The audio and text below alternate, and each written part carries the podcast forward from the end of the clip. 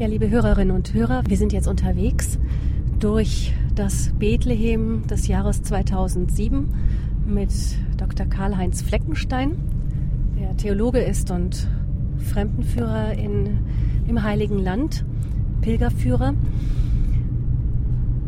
Karl-Heinz, wir fahren jetzt hier durch eine Stadt, die ja nicht westlich aussieht, aber für arabische Verhältnisse durchaus recht modern ist die Stra Straßen mit Autos, äh, Häuser, Geschäfte, ähm, Tankstellen, Polizisten am Straßenrand. Das ist das moderne Bethlehem, das ein Pilger zu sehen bekommt, wenn er hierher kommt. Ähm, wie können wir uns denn vorstellen, dass das Bethlehem zur Zeit Jesu aussah? Durch was für eine Landschaft sind da Maria und Josef ihrem, mit ihrem Esel geritten gelaufen, als sie nach Bethlehem kamen?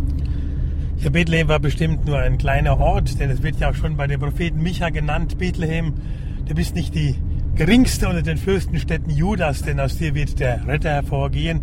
Also es war ein kleiner Ort, ein kleines Dorf, kleines Städtchen, würden wir im Altertum gesagt haben. Und äh, Maria und Josef mussten ja zurück in die Heimatstadt Josefs, denn er stammte ja aus dem Stamm Davids zu dieser Volkszählung. Natürlich hat Bethlehem anders ausgesehen als heute. Ähm, typisch arabisch heißt ja nicht, auch heute nicht, dass man mit dem Esel äh, durch das Land reitet. Auch die arabischen Orte und Städte haben heute Tankstellen und Autos. Aber wir müssen uns einfach zurückversetzen durch die Zeitmaschine in die Zeit 2000, vor, also Zeit 2000 Jahre zurück, zur Zeit Jesu. So war natürlich die Landschaft die gleiche, aber die Menschen waren anders geprägt, das Stadtbild war anders geprägt. Wie gesagt, ein kleines Dorf mit einer Ansammlung von Hütten und Häusern. Denn wir wissen auch, dass dann in der Christenverfolgung, später dann im 6., 7. Jahrhundert, dass in Bethlehem die Christen nicht so, so verfolgt wurden, weil, sie, weil es ein unbedeutender Ort war und da konnte man immer sich immer noch zurückziehen, kamen auch dann die Fremdherrscher nicht her, um die Menschen dann äh, zu ihrem Glauben zu zwingen. Und als Maria und Josef dann unterwegs waren von Nazareth aus, wo sind sie denn dann in Bethlehem hingegangen? Man hat ja diese Herbergsuchenspiele, die, die, die man vielleicht aus der Volksfrömmigkeit in Deutschland kennt und in Europa. Ähm, kann, muss man sich das so vorstellen, dass die von Hotel zu Hotel der damaligen Zeit gegangen sind? Das können wir total vergessen, vor allem diese äh, Krippen Herbergsuche. Es war ganz bestimmt nicht so, dass sie von Hotel zu Hotel gegangen sind und der Wirt hat ihnen die Türe vor der Nase zugeschlagen. Nein, es war wohl ganz anders. Denn wenn man hier in diesem Land lebt, dann ist es heute noch so, in den kleinen Orten gibt es ein Gästehaus, denn es war ja kein Platz in der Herberge. Und das griechische Wort Katalima, wenn man das übersetzt ins Deutsche, steht Obergemach. Also es war kein Platz im Obergemach. Und in den kleinen Dörfern ist es heute noch so, dass für die Gäste für die Angehörige einer Sippe, für die Gäste, dass es da ein Obergemach gibt. Äh, also wenn jemand eingeladen wird, zu Gast ist, dann ist er nicht im Hause des Gastgebers, sondern im eigenen Gästehaus, wo äh, er dann die Nacht und die Tage verbringt. Denn im Haus, in einem arabischen Haus, auch heute noch in den kleinen Dörfern, wohnt die Familie in dem einen Raum und sie schläft in dem gleichen Raum. Kann man also keine Gäste äh, mit hineinnehmen. So gibt es also heute noch dieses Obergemach, wo man die Gäste aufnimmt und jeder von der Familie, von der Sippe versorgt dann diesen Gast. Äh, nach einem jeden Tag ist jemand dran. Und, und dieses Gästehaus, dieses Obergemach, ist oft über eine Grotte gebaut, über eine Höhle. Und in dieser Grotte, auch heute noch in den kleinen Dörfern, sind die Tiere, sind die Schafe, ist der Esel und die Tiere eben untergebracht. Und so war es wohl auch, dass Josef ganz gezielt in das Gästehaus der Sippe von David, Stammes Davids ging. Und da sah er, wo dieses Gewühl war, wo jeder sagte, auch ich habe ein Recht, in diesem Gästehaus heute zu übernachten, dass Josef, der Mann mit dem Fingerspitzengefühl, der Mann, den wir als den Gerechten auch hier im Heiligen Land verehren, dass er dann sagte, ich kann hier nicht, ich kann hier unmöglich äh, zulassen, dass Maria das Kind hier zur Welt bringt in diesem Gewühl der Menschen. Und er ging nach unten in den Stall, unten wo die Tiere waren, und dort wurde Jesus geboren. Und da werden wir jetzt gleich hingehen. Das ist ja das, was die Christenheit uns überliefert hat über die Jahrtausende durch die lange, lange Tradition. Wir gehen zu diesem Ort, der dann eben der Stall unter diesem Obergemach war. Steigen jetzt aus dem Auto aus.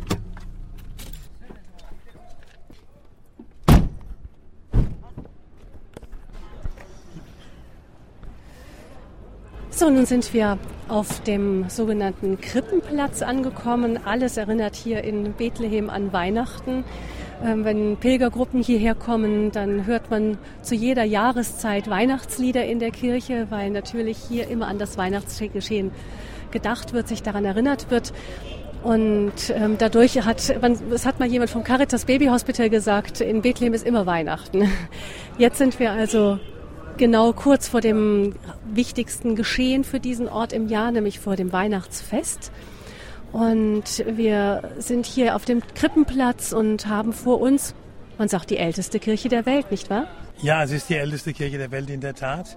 Denn als die Perser kamen im Jahre 614, der Perseransturm, äh, haben die Perser alle Kirchen zerstört im Heiligen Land. Sie haben damit ihren Feuergottheiten geopfert, äh, indem sie die Kirche in Brand setzten.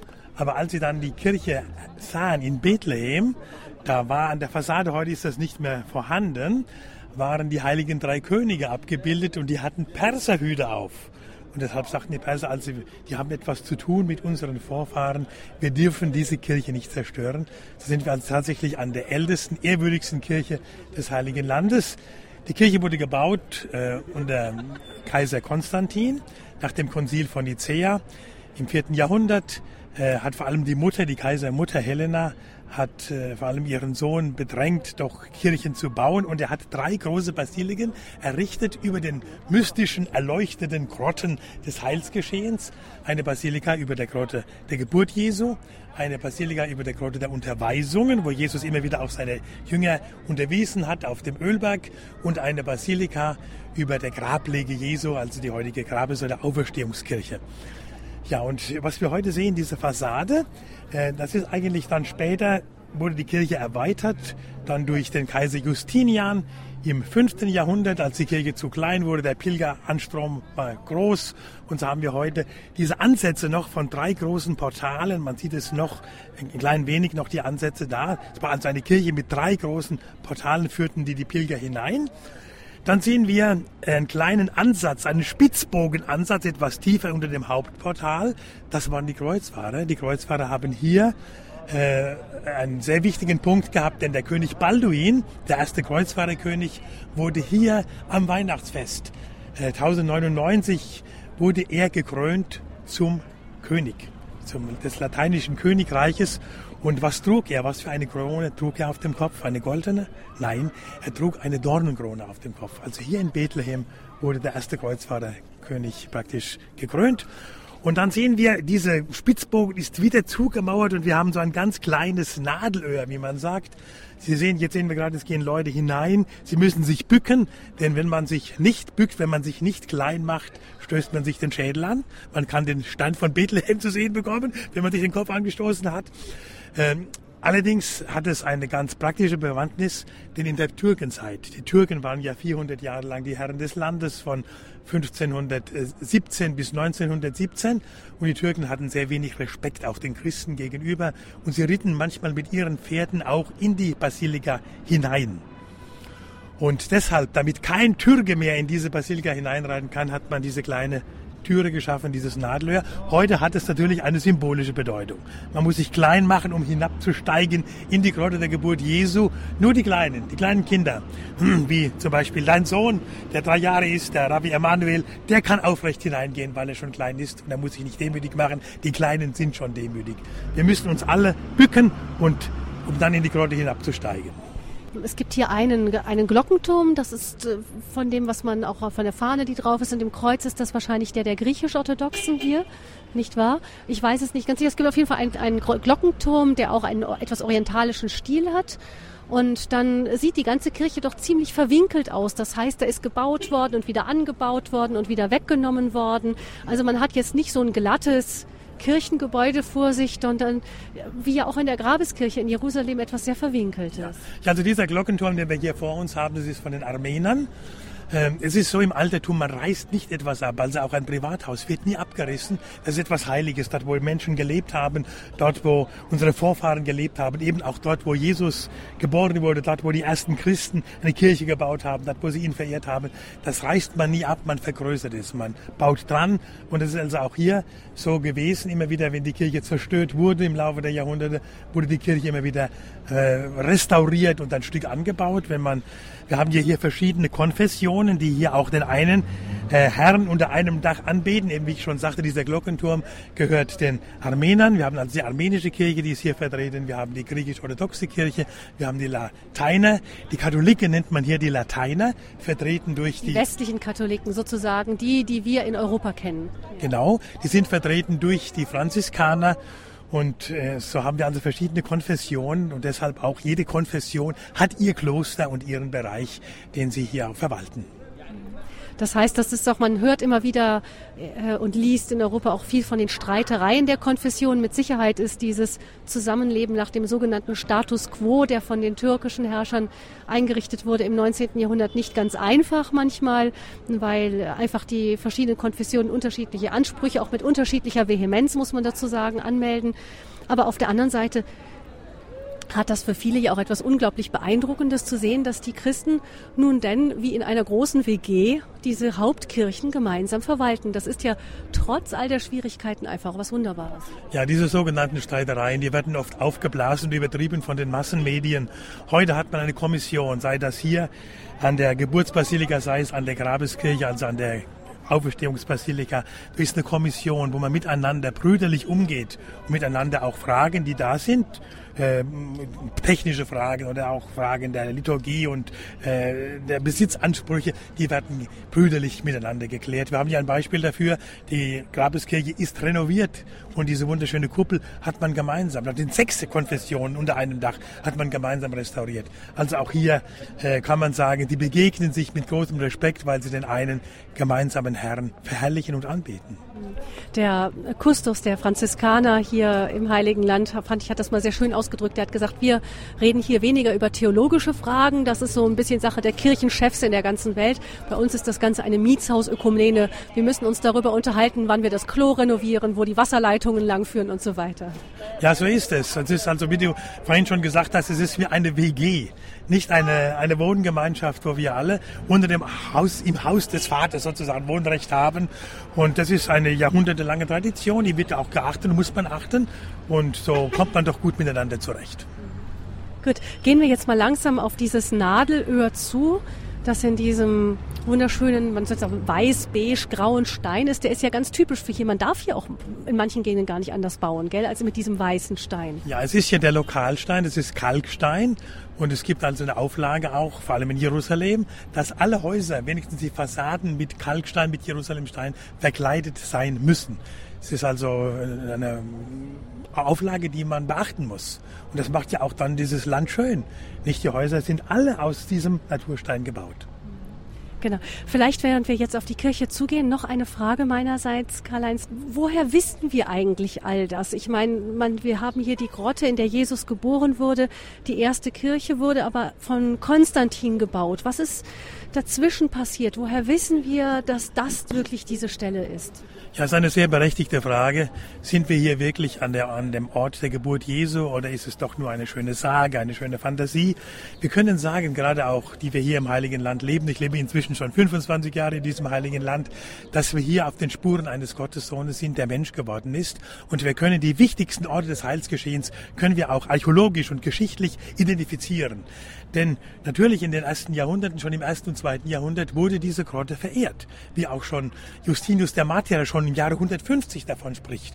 Also da gibt es schriftliche Zeugen. Gibt es schriftliche Zeugen. Wir haben Origenes im dritten Jahrhundert davon, der spricht davon, dass die Christen, seine Mitbrüder, seine Schwestern diese Grotte verehren. Und damals waren ja noch sehr viele Heiden. Drittes Jahrhundert, das Christentum wurde noch verfolgt. Aber auch jeder sagt, sagt Origenes, jeder, der danach fragt, warum die Christen da hinabsteigen in diese Grotte, kriegen zur Antwort, weil dort der Gottessohn geboren wurde, der Mensch wurde. Und dann kam das Jahr 135. Im Jahre 135 wurde der zweite Aufstand der Juden gegen die Römer blutig niedergeschlagen von dem Kaiser Hadrian. Kaiser Hadrian hatte so einen Judenhass und so einen Christenhass, dass er alle jüdische und christliche Städten zerstört hat und überbaut hat in der Hoffnung, dass die Christen auch diesen Ort vergessen. Das gleiche Schicksal hatte hier auch diese Grotte der Geburt Jesu. Er hat darüber einen Tempel gebaut, einen Adonis-Tempel und einen Adonis-Hain angelegt, also eine Baumgottheit, eine Fruchtbarkeitsgottheit wurde hier verehrt. In der Hoffnung, dass die Christen diesen Ort vergessen. Und genau das Gegenteil ist aufgetreten. Die Christen sagten immer wieder, dort, wo dieser heidnische Tempel ist, dort, wo dieser Adonishain ist, dort ist eigentlich die Grotte der Geburt. Und immer noch im Geheimen kamen Christen dorthin und haben diesen Ort verehrt. Und man hat auch bei Ausgrabungen, hat man tatsächlich auch noch Reste von diesem heidnischen Tempel gefunden. Sodass wir sagen können, wir haben eine nahtlose Verehrung vom ersten Jahrhundert bis zum heutigen Tag, dass wir hier an der Grotte der Geburt Jesu stehen. Also über schriftliche Zeugnisse und dann auch über die Archäologie, die die Richtigkeit der schriftlichen Zeugnisse bestätigt hat. Ja, das kann man sagen. Das hat vor allem Professor Bagatti, ein italienischer Franziskanerarchäologe, hat hier gegraben, schon in den 60er und 50er Jahren und hat Reste von diesem Tempel gefunden. Und wir können sagen, also aufgrund der Archäologie, aufgrund der verschiedenen Kulturschichten gibt es eine Kette, die nicht unterbrochen wurde vom ersten Jahrhundert bis heute. Gut, dann bücken wir uns jetzt mal durch dieses Nadelöhr durch, das zur Zeit der türkischen Herrschaft eingerichtet wurde, damit man eben nicht mit Pferden reinkommt. Sollen sich also klein machen, einbücken, eine Stufe runter und dann hört man schon, es wird stiller. Der Lärm des Platzes draußen bleibt draußen und wir landen jetzt hier erstmal in einem Vorraum. Ja, dieser Vorraum, das ist der Narthex, den schon der Kaiser Justinian errichten hat lassen. Also ein Vorraum, weil eben auch, wie ich schon sagte, der Pilgerstrom größer wurde. So wurde also auch die Basilika vergrößert. Und was wir hier dann noch sehen, hier dieses große, mächtige Tor, diese mächtige Holztüre, das stammt noch aus der Kreuzfahrerzeit. Und durch diese Holztüre jetzt schreiten wir hinein in die Basilika selbst. Das heißt, wenn wir dieses Holz anfassen, dann fassen wir Holz aus welcher Zeit tausend an? Tausend Jahre alt, ne? Tausend, Jahr, tausend Jahre altes Holz. Ist ja ungeheuer, dass sich das so gehalten hat hier. Ja, so schreiten wir jetzt hinein in die Basilika. Sagt doch, dass sich die Dinge hier so gut halten, weil es so trocken ist im Heiligen Land. Ist ja Wüstengegend. Da rostet auch nichts. Die Häuser sehen immer, auch manchmal nach Jahrzehnten noch fast wie neu aus. Gell? Gut, wir sind jetzt also in dem Hauptraum gelandet. Das ist vielleicht ein bekanntes Bild. Diese große Basilika mit ihren vier ja, altehrwürdigen Säulenreihen und dem Holzdach. Ja, es ist eine fünfschiffige Basilika. Äh, Kaiser Konstantin hat hier auch eine ganz neue Art äh, der Verehrungsräume geschaffen, denn vorher war man ja in der hat man in den Häusern das Brot gebrochen, man hat Jesus verehrt in den Häusern, die sogenannte Hauskirche, Domus Ecclesia. Und nun hat Konstantin diese Basilikenstil angewandt für die äh, gemeinschaftlichen Gebeten der Christen. Denn vorher war ja eine Basilika nur ein weltliches Gebäude, Gerichtsgebäude, Markthallen. Und nun hat man über den heiligen Städten, über den Spuren Jesu hat man diese Basiliken gebaut. Also eine ganz neue Art der Verehrungsmöglichkeit. Wie sah das mit den Synagogen früher aus? Ja, im vierten Jahrhundert hat man auch äh, den Basilikenstil auch angewandt für Synagogen. Man kann es danach? heute auch um die gleiche Zeit, um die gleiche Zeit auch wie Konstantin. Denn die Baumeister waren oft christliche byzantinische Baumeister, auch für die Synagogen. Sie haben also den gleichen Stil auch angewandt. Man kann es heute nur aus verschiedenen Gründen feststellen, ob es eine Synagoge oder eine Kirche ist. Die Kirchen waren nach Osten hingeordnet, weil Jesus die aufgehende Sonne ist. Die Synagogen waren in Richtung Jerusalem geordnet. Und dann sieht man es oft noch an den Mosaiken, an den Darstellungen christliche Symbole oder jüdische Symbole. Hm. Das heißt, wir stehen jetzt hier also in der ältesten Kirche der Welt. Äh, wir haben ja eben schon gehört, dass die, damals die Perser dass diese Kirche nicht zerstört haben. Ähm, welche Jahrhunderte haben wir denn jetzt so um uns herum? Also diese Säulen zum Beispiel, die sind aus dem Stein, der könnte auf den ersten Blick wie Marmor aussehen. Ja, das ist ein Rotsandstein, den gibt es hier auch, hier in Bethlehem. Äh, dieser Boden, auf dem wir uns jetzt befinden, auf diesem Niveau, ist von dem König Kaiser Justinian. Er hat hier dann die Kirche erweitert und vergrößert und hat auch diese Säulen eingebaut und auch diesen Boden errichtet über dem konstantinischen Boden. Die Säulen, wir sehen, da sind noch verblichene Bilder, Gemälde darauf. Das stammt aus der Kreuzfahrerzeit. Die Kreuzfahrer waren hier zu einem großen Teil Analphabeten und die haben dann einfach für ihre Leute, für ihre einfachen Leute, für ihre Krieger, für ihre Leute, die hierher kamen, eine Art Bilderbibel dargestellt auf diesen Säulen und auch aus dem Leben der Heiligen wurden Szenen dargestellt. Die Kreuzfahrer haben auch die ganze Basilika, muss wunderschön gewesen sein, auch mit Mosaiken, auch die Wände ausgestaltet. Wir sehen hier auf der rechten Seite sehen wir den Stammbaum Jesu dargestellt. Rechts und links sehen wir noch Fragmente. Leider äh, regnet es immer wieder herein und diese, diese Mosaiken gehen mehr und mehr, werden beschädigt. Wir haben die ersten fünf Konzilien dargestellt mit den Konzilsaussagen in lateinischer und in griechischer Sprache. Ja, das Dach, leider regnet es immer wieder herein. Es war ein Bleidach, aber die Türken haben dieses Bleidach abgedeckt, haben das Blei zu Kugeln, zu Kugeln vergossen und ver verarbeitet, sodass wir heute immer wieder, wir sehen hier noch zu diese Regenspuren. Zu Gewehrkugeln, ja, für Waffen. Und heute regnet es immer wieder herein. Im Winter, wenn wir mit Gruppen manchmal die Basilika besuchen, müssen wir mit Regenschirmen hier in der Basilika stehen, weil es hier runterläuft, der, der Regen. Es ist jammerschade, dass diese Mosaiken mehr und mehr auch beschädigt werden. Ja, das wird ja auch immer wieder angemahnt, dass sich da die Gemeinschaften, die hier dafür zuständig sind, sich darauf einigen sollen. Ist alles manchmal nicht so einfach mit den Restaurierungen oder mit den, den nötigen Renovierungsarbeiten, aber das schön sieht das Dach aus, aber es tut seinen letzten Zweck nicht ganz mehr im Moment. Gell? Aber jetzt sehen wir halt hier diese, ähm, also wir haben jetzt diese, diese Kirche aus der Zeit des Kaisers Justinian und die Kreuzfahrer, die diese Kirche dann noch verschönt und ausgeschmückt haben. Und da hat man da noch Zeugnisse aus der Zeit, die berichten, wie das damals gewesen ist? Ja, vor allem aus der Zeit des Konstantin haben wir den Bericht von der Pilgerin Egeria. Egeria kam im Jahre 384 ins Heilige Land. Sie war wohl eine spanische Nonne oder eine spanische Äbtissin und sie hat Tagebuch geführt. Und zum Glück haben wir noch ihr Tagebuch erhalten aus dieser Zeit und sie beschreibt diese Kirche mit begeisternden Worten, dass also der Kaiser und die Kaisermutter, also Helena und, und Konstantin, alles aufgeboten haben, um diese Kirche zu gestalten, mit Gold und mit Silber ausgestaltet, mit Marmor und diese wunderschöne äh, Mosaikboten.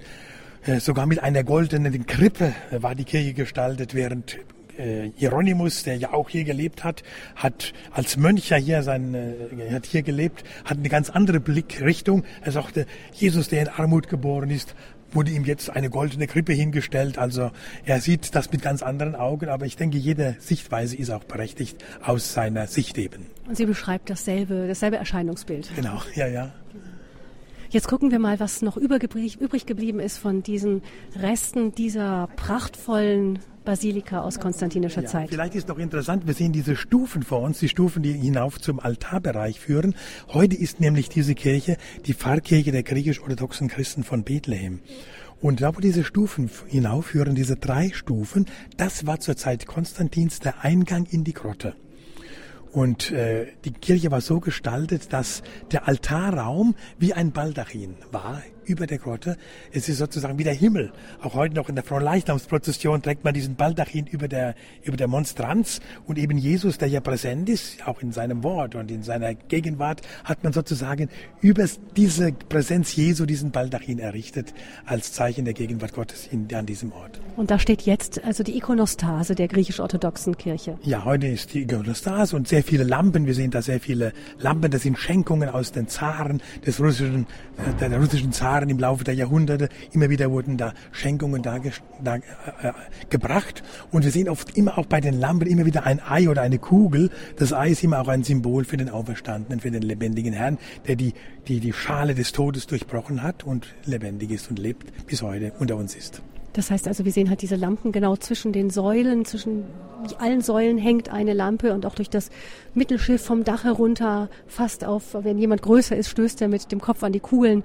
Also das hat, ist schon ein sehr ähm, orientalisches kirchliches Erscheinungsbild. Ganz klar ist es ja auch die griechisch-orthodoxe Kirche, während ähm, Armenier und auch Syrer, wenn ich es recht weiß und so weiter, einzelne Rechte mehr an den Seiten haben und die Lateiner unten dann in der Grotte, das werden wir dann noch ja, hören. So ist es ja, ja. Weil die griechisch-orthodoxe Kirche, sie gehen auf die Urkirche zurück, also auf die ersten Christen, auf die konstantinopolitanische Kirche, wenn man so will, auf Ostrom. Sie waren die ersten, die hier waren. Denn wir Lateiner, wir Katholiken, wir kamen ja erst mit den Kreuzfahrern. Insofern sind sie unsere älteren Brüder, die orthodoxen Christen. Und jetzt gehen wir also zu diesem, zu dem allerallerersten Ursprung, zu der Grundlage, auf der diese die, die also von den kirchlichen Bauten her zumindest diese Basilika gebaut worden ist.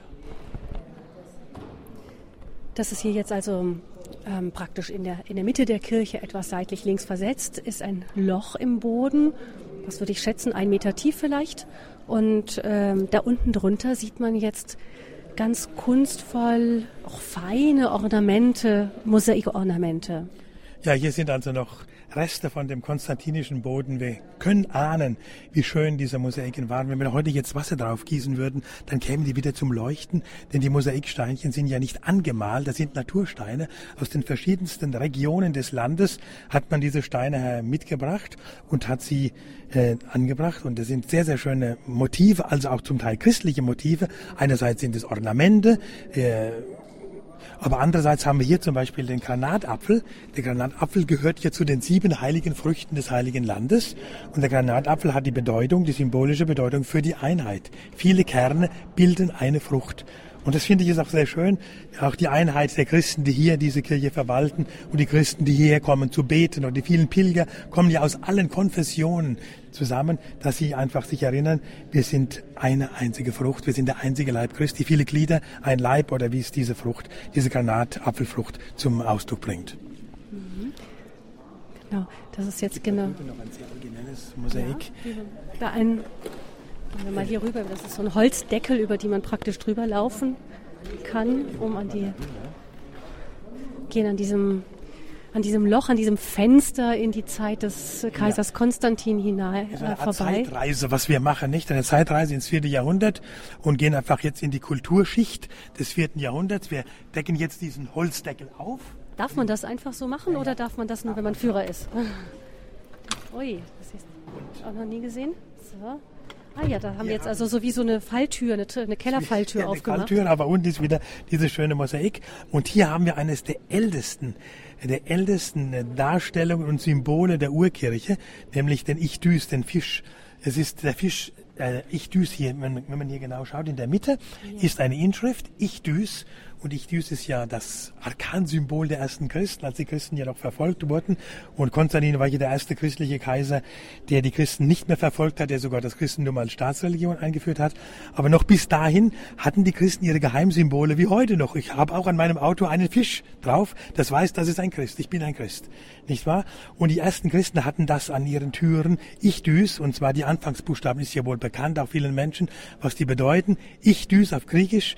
Äh, Jesus, äh, Deus, äh, Christos, äh, Hyos, äh, Soter, das heißt Jesus Christus, Gottes Sohn, Retter. Nicht die Anfangsbuchstaben des griechischen Wortes Ichtys Fisch und damit war alles gesagt. Da war das ganze Glaubensbekenntnis zum Ausdruck gebracht.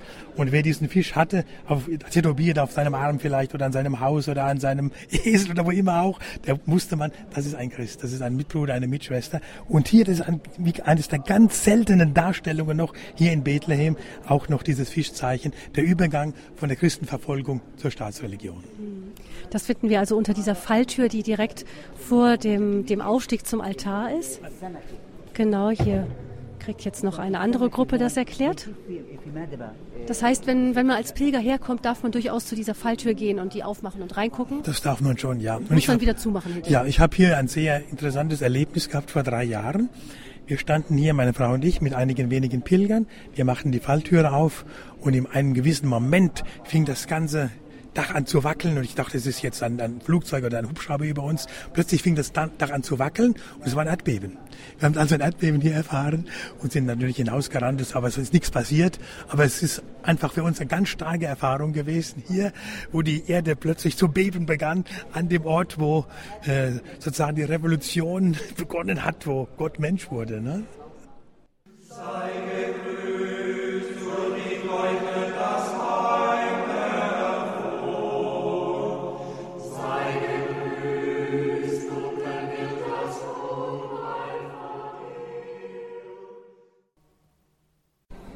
Liebe Hörerinnen und Hörer von Radio Horeb, es geht nun weiter mit der Führung durch die Bethlehemer Geburtsbasilika mit Karl-Heinz Fleckenstein.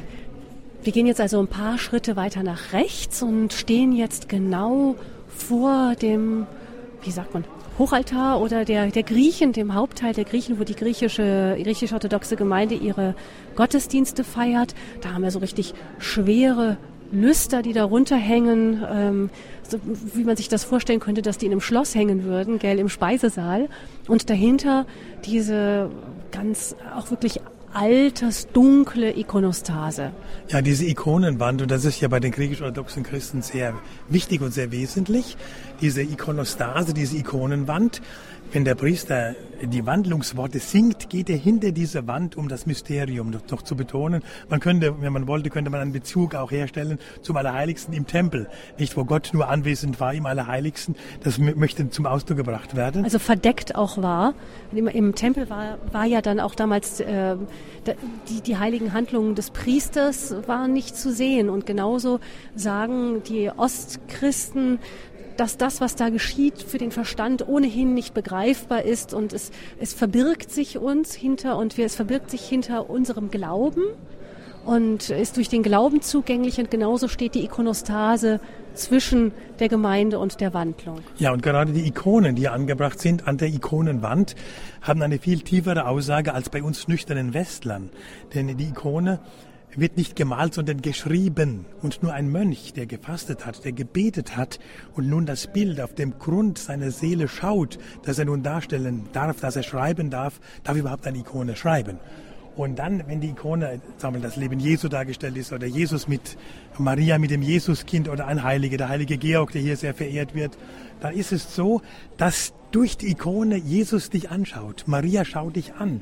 Wir hatten einmal eine Gruppe geführt von Serben, das waren Gastarbeiter in Deutschland, die wir auch dann hierher geführt haben. Und die haben zunächst einmal eine Viertelstunde lang die Bewohner des Himmels begrüßt. Das heißt, sie haben einen Dialog hergestellt mit den dargestellten Heiligen auf der Ikone. Sie haben Maria begrüßt, haben Jesus begrüßt, haben die Heiligen begrüßt, haben sie geküsst, haben sie berührt, um zunächst einmal einen Dialog mit dem Himmel herzustellen. Und das ist eben auch der Reichtum der orthodoxen Kirche. Sie haben den Reichtum vor allem der Liturgie. Die Liturgie, auch der Gottesdienst, dauert zwei Stunden, drei Stunden manchmal durch die Gesänge, durch den den Weihrauch, durch die Gebete soll ein Stück von der Herrlichkeit des Himmels herab auf die Erde herabgezogen werden.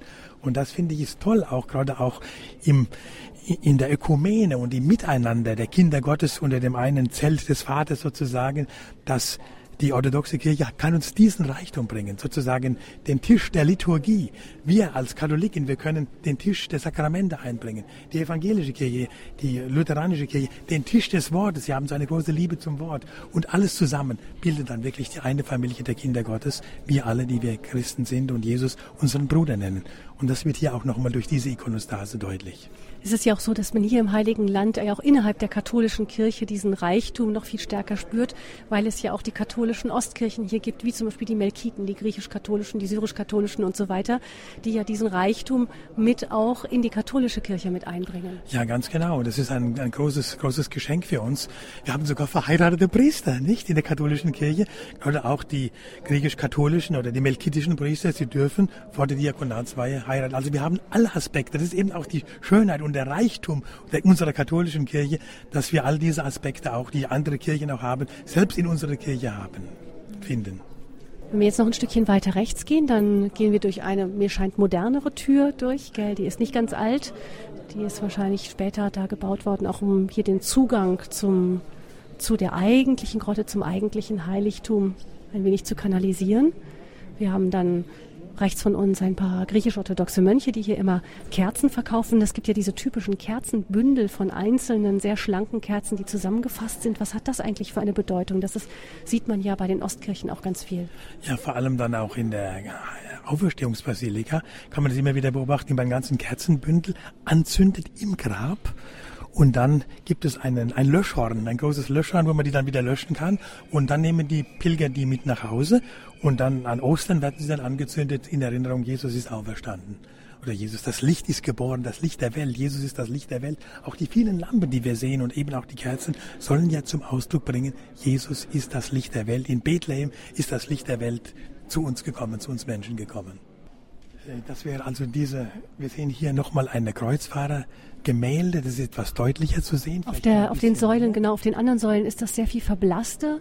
Und hier direkt unmittelbar vor dem Zugang zu der Grotte sehen wir die Gemälde der Kreuzpfarrer auf den Säulen noch ganz deutlich erkennbar. Dunkel, altersdunkel, aber deutlich erkennbar. Ja, und hier sieht man eine Christus-Ikone. Darüber ist ein Heiliger dargestellt und darüber einen Christuskopf, eine Christus-Ikone.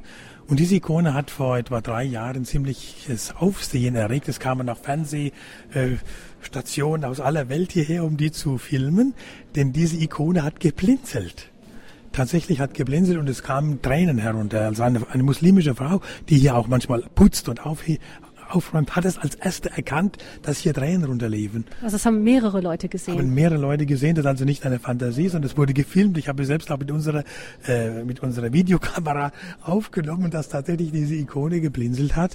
Und vielleicht war das ein Hinweis schon dafür, ich sage das jetzt mal ganz ungeschützt, vielleicht war das ein Hinweis dafür, dass wenige Monate später ja dann diese Belagerung war, auch hier in dieser Kirche, wo diese Kirche auch entweiht wurde, nicht? Wir wissen darum, wo monatelang dann Menschen hier eingesperrt waren, sogar einen Toten hier herin hatten. Draußen stand ein Panzer und es war also eine ziemlich schlimme Situation, wo man dann auch die Kirche entweiht hat und erst dann nach einigen Monaten oder Wochen äh, wurde die Kirche dann, wurden die Menschen befreit und die Kirche wurde wieder ihrem eigentlichen Zweck zugeführt. Bis heute ein großer Schmerz auch für die christliche Gemeinde hier in Bethlehem, dass sie da so hilflos mit zusehen musste, wie das geschah, wie geschossen wurde in, in, dem wichtigsten Heiligtum des Ortes, einem der wichtigsten Heiligtümer der Welt und die ganze christlichen Welt im Grunde zuschaute, die Hände gebunden waren oder man vielleicht auch nicht den Mut hatte, stärker dagegen vorzugehen. Also eine große Verletztheit, die man unter den Bethlehemiten bis heute spürt, dass sie da sich so ein bisschen verlassen gefühlt haben. Also sehr viel, sehr viel Geschichte an diesem Ort. Vielleicht nochmal zur, äh, wenn wir zurückblicken, was du vorhin gesagt hattest, eben mit diesem, mit dieser Christusdarstellung, dieser ganz uralten aus der Kreuzfahrerzeit, die dann anfing zu weinen, eben, die Menschen haben es interpretiert als Vorblick auf die Zeit, die schlimme Zeit, die danach hier passieren würde. Ja, wie ist das theologisch einzusortieren? Was sagt die Kirche zu solchen Phänomenen? Das gibt's ja nicht nur hier, das gibt's ja auch in Italien immer wieder, weinende Madonnen und ich weiß nicht was, manchmal wird ein riesen Bohai drum gemacht, aber wie reagiert die Kirche darauf? Ja, die Kirche ist da sehr vorsichtig und ich denke auch mit Recht, dass man diese Dinge nicht übertreibt und ihnen nicht so viel äh, Gewicht zuschreibt, denn wir haben das Evangelium, wir haben Jesus, wir haben die, die Offenbarung und die genügt eigentlich nicht und das sind Dinge, Phänomene, die vielleicht ein Zeichen sind, wo man als Zeichen der Zeit deuten kann, aber nicht so großen Wert ihnen beimessen darf. Das heißt, wie zur Zeit Jesu auch, er hat Wunder getan, aber er hat immer wieder darauf gesagt, das ist nicht das Eigentliche, sondern sie verweisen nur auf das, was das Eigentliche ist. Was auch immer die kleine Araberin sagt, die erste Palästinenserin, die selig gesprochen wurde, Miriam Bawardi, die Gründerin, das kleine Nichts von Bethlehem, die Gründerin des Kamels von Bethlehem, die immer wieder betont hat, bei all den vielen Phänomenen, die sie hatte und auch besonders außerordentlichen Phänomene der Stigmatisierung und der Prophetie und, und der Bilokation, was immer auch, dass sie sagte, das ist nicht wichtig. Wichtig ist, wer die Liebe zum Nächsten verletzt, verletzt Jesus selbst. Und das zählt. Wir hören jetzt Glocken im Hintergrund. Ähm, kann man sagen, welche das sind? Das sind die katholischen äh, Glocken jetzt. Wir haben nebenan ist auch die katholische Kirche. Wie wir schon sagten, hier diese große Kirche, die alte ehrwürdige Kirche, ist die Pfarrkirche der griechisch-orthodoxen Gemeinde. Und daneben haben wir die Kirche der heiligen Katharina von Alexandrien. Die stammt aus der Kreuzfahrerzeit, diese Kirche, und äh, ist äh, zu Ehren der heiligen Katharina errichtet.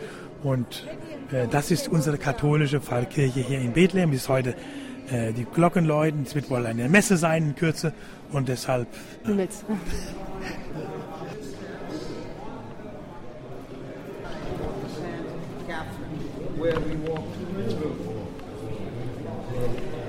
Karl-Heinz, wir hören jetzt hier einen, einen Führer, der auf Englisch eine Gruppe führt und äh, hinten auf der anderen Seite der Ikonostase geht eine asiatische Gruppe vorbei die Pilger kommen wieder, kann man sagen. Gell? In dieser Kirche bemerkt man es besonders. Ich erinnere mich, vor vier Jahren waren wir noch über ein, zwei Stunden in der Grotte komplett allein.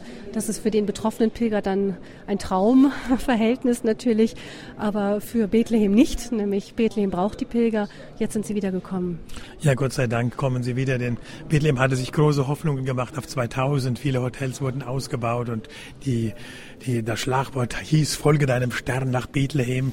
Und dann kam die Intifada, wie wir ja wissen, diese sogenannte El-Aqsa-Intifada, wo der Aufstand äh, der, der Palästinenser gegen die Juden äh, vom Zaum gebrochen wurde. Und fünf Jahre lang fast keine Gruppen. Aber Gott sei Dank kommen sie jetzt wieder. Das Land ist wieder äh, lebt wieder auf, denn das heilige Land lebt von den Pilgern. Und ohne die Pilger ist das heilige Land wie, eine, wie ein Vater, wie ein Elternhaus, das leer ist, wo keine Kinder mehr da sind. Und das ist sehr kostbar für uns, denn Bethlehem lebt ja auch rein, auch materiell und wirtschaftlich von den Pilgern. Denn schon die Franziskaner haben den Bevölkerung von Bethlehem, haben ihnen die Holzschnitzelei beigebracht und die Verarbeitung von, von äh, Perlmutt und Schmuck und wenn die Menschen kommen hierher und dann unterstützen sie ja auch die Christen in Bethlehem, denn sehr viele wandern aus. Sehr viele aufgrund der Situation, der schwierigen wirtschaftlichen Situation, sagen viele Menschen, ich kann es nicht verantworten, dass meine Kinder in dieser schweren Situation hier leben und verlassen das Land. Und es wäre jammerschade, wenn dieses Land ausbluten würde, wenn wir nicht mehr die Mutter aller Kirchen hier hätten. Jerusalem nennt man die Mutter aller Kirchen und das Heilige Land. Dort hat es begonnen. Und wenn es keine Ortskirche mehr gäbe, keine Lokalchristen, die ja Zeugen der Auferstehung sind, an Ort und Stelle, dann wäre das eine große, ein Armutszeugnis für die ganze Christenheit. Wir stehen jetzt vor dem Eingang der Geburtsgrotte. Liebe Hörerinnen und Hörer, wir werden Sie in die Geburtsgrotte ganz am Ende als großen Höhepunkt dieser Führung mit runternehmen, gucken jetzt so mal ein bisschen die Umgebung an und sehen, dass wir haben eben von der Ikonostase gesprochen, die über der Grotte jetzt ist und jetzt an der Seite des Eingangs eine sehr schöne Marienikone. Ja, wir sehen Maria, das ist eigentlich die wahre Marienverehrung. Maria zeigt das Kind und sie weist auch auf das Kind hin. Sie ist eine Gäste auf Jesus hin. Das heißt, wer, bei, wer zu Maria kommt und wer sich an Maria wendet, wird von Maria zu Jesus hingeführt. So wie Maria bei dem ersten Zeichen Jesu, beim ersten Wunder in Kana zu den Leuten sagte, zu den Dienern sagte, tut, was er euch sagt. Das ist die Botschaft von Maria.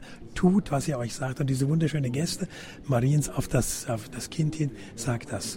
Und hier die Menschen in Bethlehem haben eine große Liebe zu Maria. Sie ist die Mutter Jesu und in dem Sinne auch unsere Mutter. Wir sehen all diese vielen Weihegeschenke, die die Menschen hier angebracht haben. Genau, das sind Uhren, kostbare Uhren aus Gold sieht man da hängen, aber auch einfache Uhren und Armreifen, Ringe, vor allem Schmuck ja, viele Menschen, die ein Gelübde getan haben, wenn mein Kind gesund geboren wird, dann werde ich äh, ja ein Weihegeschenk anbringen. Wenn ich eine Reise mache nach Amerika vielleicht und komme wieder gesund zurück, dann werde ich ein Weihegeschenk anbringen.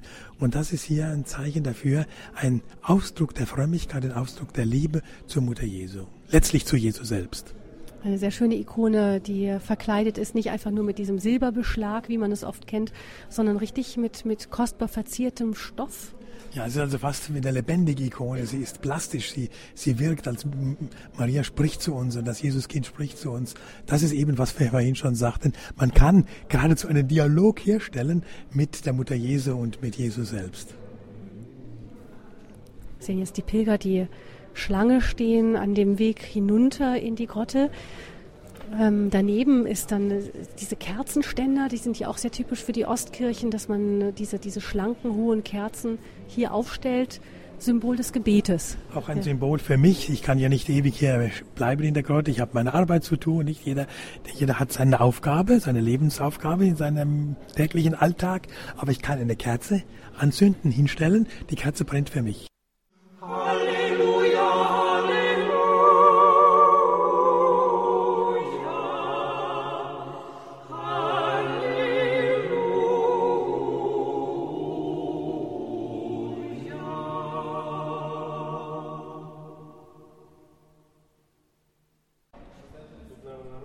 Liebe Hörerinnen und Hörer, Sie haben eingeschaltet bei der Standpunktsendung. Vor Heiligabend sind wir unterwegs mit Karl-Heinz Fleckenstein in der Geburtsbasilika von Bethlehem. Wir gehen jetzt in unserer akustischen Führung noch einmal um den Altar herum. Wir also umkreisen sozusagen das, das zentrale Heiligtum, die Grotte, und gehen jetzt ähm, erstmal in die Umgebung noch ein bisschen, was es da so rundherum zu sehen ist, gibt, um dann ganz am Ende hinabzusteigen mit ihnen zusammen zu dem Ort, wo Jesus Christus geboren wurde. Gehen jetzt also links jetzt an der großen Ikonostase der griechisch-orthodoxen Kirche vorbei und kommen dann in den vorderen Teil des linken Seitenschiffs. Ja, hier haben wir jetzt den Altar auch der Armener. die auch jeden Tag hier Gottesdienst feiern und dann auch in der Grotte jeden Tag Gottesdienst feiern. Also hier das, der Besitz sozusagen der armenischen Kirche. Und hier haben wir noch mal einige Fragmente von den wunderschönen Kreuzfahrermosaiken. Hier haben wir die Darstellung einerseits äh, Thomas, der seine Hand in die Seitenwunde Jesu legt nach der Auferstehung, nicht Thomas der, dieser Skeptiker, der sich dann durchringt und sagt, mein Herr und mein Gott, hatte bisher noch niemand gesagt, obwohl er vorher gesagt hat, ich glaube nicht, nicht er, bis ich meine Hand in seine Seitenwunde lege. Mein Herr und mein Gott ist hier dargestellt. Auf der anderen Seite sehen wir Jesus, der als Friedenskönig äh, auf einem Eselsfüllen hin nach Jerusalem hineinreitet.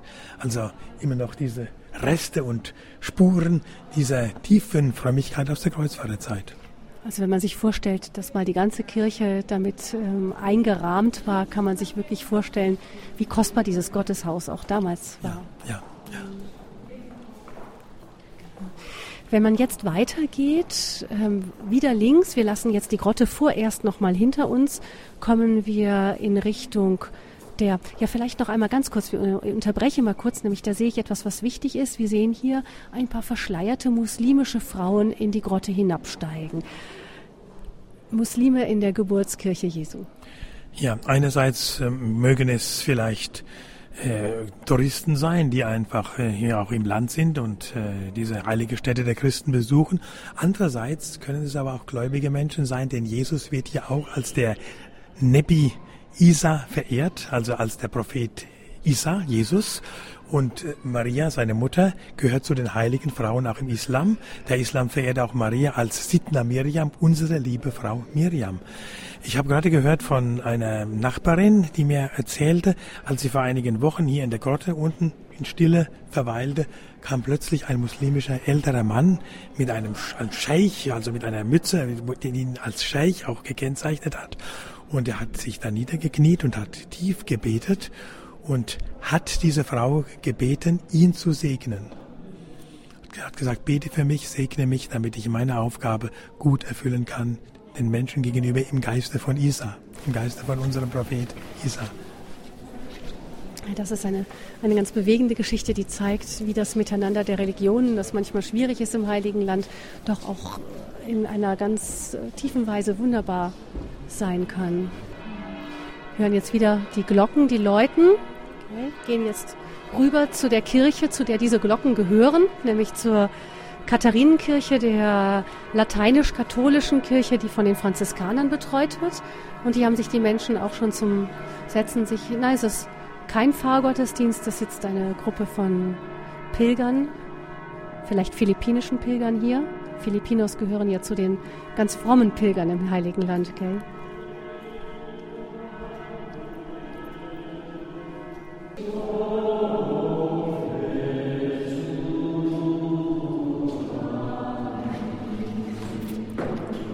Ist, wie wir es eingangs gesagt haben, in Bethlehem ist immer Weihnachten und die Pilgergruppen feiern hier immer einen Weihnachtsgottesdienst und singen auch hier die Weihnachtslieder. Wir hören, die Melodien sind tatsächlich in der ganzen Welt dieselben. Das war jetzt eine asiatische Gruppe. Kommen wir hier zu der Katharinenkirche, ähm, benannt nach? Nach der heiligen Katharina von Alexandrien. Sie wurde im vierten Jahrhundert wurde sie gerätert und sie wird hier verehrt, hier in dieser Kirche. Sie starb den Märtyrertod. Ja, sie starb den Märtyrertod. Und äh, sie ist hier geweiht. Hier, da, wie gesagt, also die Pfarrkirche von Bethlehem. Hier haben wir auch eine berühmte Orgel. Hier sind immer wieder auch gerade in der Weihnachtszeit Orgelkonzerte und auch überhaupt Konzerte kommen Künstler aus aller Welt, die hier Darbietungen auch uns schenken. Das ist eine Orgel aus Vorarlberg, nicht wahr? Wenn ich es richtig verstanden habe, eine sehr besonders gute Orgel. Eine sehr gute Orgel und, und in der Grabeskirche gibt es die auch und jetzt wird die Franziskanerkirche in, in Jerusalem bekommt auch nochmal eine so schöne Orgel. Also die Musik wird von den Franziskanern sehr hoch gehalten. Ja, und hier kommen wir jetzt zu dem Altar von Gesù Bambino. Das ist äh, ein Marienaltar und darunter sehen wir eine altehrwürdige Darstellung vom Jesuskind. Aus Spanien kommt aus dem Mittelalter diese Figur und immer an Weihnachten äh, hat diese Figur, dieses Gesù Bambino, dieses Jesuskind eine ganz besondere Rolle. Denn wenn wir den Hauptaltar ansehen, ist gestaltet unter dem Hauptaltar wie eine Krippe. Und so eine an, Kuhle. Wie eine Kuhle, ja. Und an Weihnachten liegt da Stroh drin und dann am Heiligen Abend wird ja auch hier, wird die Christmette gefeiert. Hier in diesem dieser Kirche, ihr liebe Hörerinnen und Hörer, oft sehen Sie das schon im Fernsehen, auch haben Sie sicher schon gesehen, wo der Patriarch mit den Bischöfen und mit dem Klerus hier Christmette feiert, mit den Christen im Heiligen Land sich hier aufhalten, sind natürlich alle Bänke hinausgeschafft, die Menschen stehen und warten schon stundenlang vorher, man muss sich eine Eintrittskarte besorgen. In den Medien sieht man meistens dann den Platz ähm, früher von Arafat, der mal besetzt war mit Arafat selber und manchmal symbolisch nur sein, sein Kopftuch da lag, weil er selber nicht kommen konnte. Also äh, durchaus auch politische Symbole. Das sind diejenigen, für die sich die Journalisten in der Regel interessieren. Aber natürlich auch mit großem Medienaufwand wird hier die Christmette am Geburtsort Jesu begleitet. Aber für die Gläubigen ist das trotz allem oft ein ganz intensives Erlebnis, wenn sie es schaffen, reinzukommen, ja. was gar nicht so einfach ist. Es ist gar nicht so einfach, weil sehr viele Pilger kommen möchten. Und man möchte ja auch den Pilgern die Möglichkeit geben, einmal im Leben hier die Christmette mitfeiern zu dürfen. Und deshalb sind die Gläubigen auch bereit, den Pilgern den Vorrang zu lassen. Und dann dieses Gesù Bambino, diese Figur von Jesuskind, trägt dann der Patriarch auf den Armen und legt es in diese Kuhle da hinein unter dem Altar. Auch ein sehr schönes Symbol. Auf dem Altar wird Eucharistie gefeiert. Jesus wird wieder als Gott und Mensch präsent in den Gestalten von Wein und Brot, aber gleichzeitig auch symbolisch das Menschenkind, das Gott wurde Mensch, damit der Mensch Gottes Kind werden konnte, wird auch nochmal durch diese Gesù Bambino symbolisiert. Hier vor diesem Altar mit dem Gesù Bambino, wo das Gesù Bambino liegt, wenn nicht Weihnachten ist, ähm, habe ich auch einmal eine sehr schöne Begegnung gehabt mit, da kamen, waren ganz junge Frauen, verschleiert alle, also muslimische junge Frauen, vielleicht 18, 19, 17, 18, 19-Jährige. Und ähm, wir haben hinterher kurz mit denen gesprochen. Sie haben uns dann angesprochen und wollten mit uns reden, wollten unbedingt mit uns fotografiert werden und so. Und wir waren das von hier gar nicht so gewöhnt. Bethlehem ist ja Pilger gewöhnt und auch Ausländer gewöhnt. Wir haben dann erfahren, dass diese jungen Frauen aus der Nähe von Nablus kamen und zum Teil noch niemals ihre Stadt und ihre Umgebung verlassen hatten. Und dort bekamen sie natürlich Ausländer so gut wie gar nicht zu Gesicht. Und für sie war das die Reise hier, die paar Kilometer weiter, wirklich so furchtbar weit ist, was ist das normalerweise, ein, zwei Autostunden höchstens entfernt, ist für diese jungen Frauen, 17, 18, 19-Jährige, eine regelrechte Weltreise gewesen. Und das zeugt doch tatsächlich davon, wie schwierig die Situation auch für die Menschen hier ist, dass wirklich eine so kurze Strecke für sie fast nicht möglich ist. Natürlich sind auch familiäre Hindernisse in diesen sehr traditionellen muslimischen Familien, die ihren Töchtern normalerweise kaum einen selbstständigen Schritt vor die Tür erlauben. Aber gleichzeitig ist auch die politische Situation natürlich so, dass die Menschen sich kaum bewegen können. Und die Bewegung dieser jungen Frauen zu sehen, die hier nach Bethlehem kamen und vor diesem ganz eindeutig auch wirklich christlichen Ort, also so unbekümmert standen und äh, fotografiert werden wollten und so weiter, das hatte wirklich etwas ganz, ganz Berührendes. Ja, naja.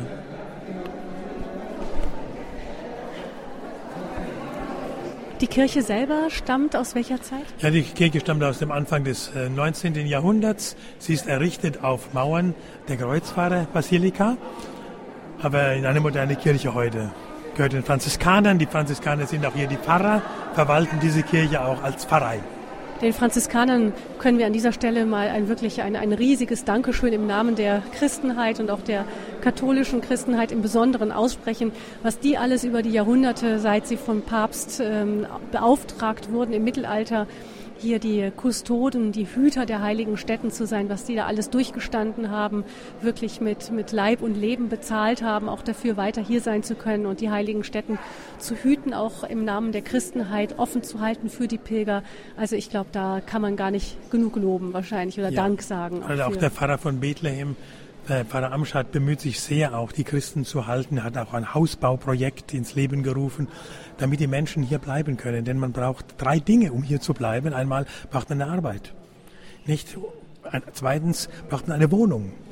Und wenn ich heiraten will, brauche ich ein Haus. Also wenn ich eine Ehe, eine Familie gründen will, brauche ich Arbeit und eine Wohnung. Und deshalb bemüht er sich sehr stark darum, ein Hausprojekt äh, zu realisieren, Häuser zu bauen, damit die Menschen Arbeit Wohnung und eine Familie gründen können. Dann bleiben Sie hier.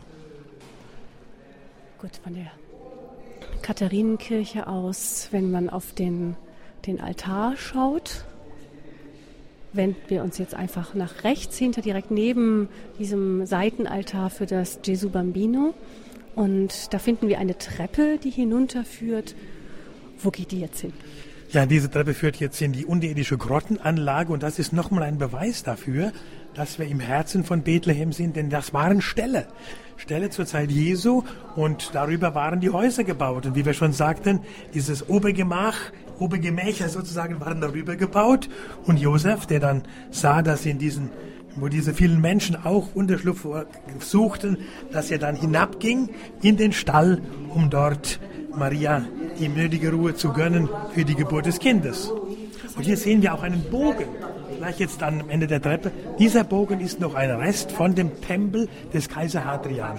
Also nochmal ein sichtbares Zeugnis dafür, dass hier der Kaiser diese Städte vergessen lassen wollte. Und genau Ach, das, das Gegenteil. Das ist dieser, von dem wir ganz am Anfang gesprochen haben, ähm, dieser, dieser alte heidnische Tempel, der hier über Jahrhunderte stand, bis Kaiser Konstantin dann schließlich ähm, diesen Tempel wieder schleifen ließ und seine erste große Basilika darüber baute. Ja. Und ähm, woran sieht man denn, dass hier Ställe waren? Kann man das noch an irgendeiner Stelle erkennen? Das kann man nicht mehr erkennen, dass, dass auch keine Reste mehr davon stellen oder so. Aber es ist ja so üblich, äh, bis heute in den kleinen Dörfern, dass über Grotten äh, die Häuser gebaut wurden. Und diese Grotten boten sich ja geradezu an für den Bau von Häusern oben drüber, nicht? Also, und da wir ja die Tradition haben und haben wir nochmal ein erneuter Beweis dafür, für das Obergemach. Es war kein Platz in der Katalima. In dem Obergemach ist das gleiche Wort für Katalima, für das Obergemach, für den Abendmahlsaal. Wir haben, es war kein Platz in der Herberge, das gleiche griechische Wort wie Abendmahlsaal, Obergemach. Wir sind jetzt hier aber nichtsdestotrotz in so, in, in so einem Art Grottenhöhlenbereich etwas verwinkelt, wo man auch wirklich den, den natürlichen Fels an vielen Stellen noch sieht. An manchen Stellen sind Steine gemauert, aber der, es hat eine natürliche Felsdecke. Was hat es mit dieser, mit dieser Höhlen, mit diesem Höhlenlabyrinth auf sich. Man sieht ja auch in, teilweise noch in seitwärts in Gänge hinein, von denen man gar nicht sieht, wo die enden, flache Gänge.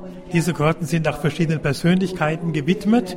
Hier sehen wir den Altar auf diesem Oberbau. Übrigens nur wenige Meter von hier, von diesem Altar, führt ein Gang in die eigentliche Geburtsgrotte. Also wir sind in unmittelbarer Nähe der Geburtsgrotte Jesu. Und dieser Altar ist der Josefsaltar. Man wollte auch dem heiligen Josef, dem Mann mit dem wachen Ohr, mit dem wachen Herzen, äh, auch einen Ort widmen und deshalb also der Josefsaltar.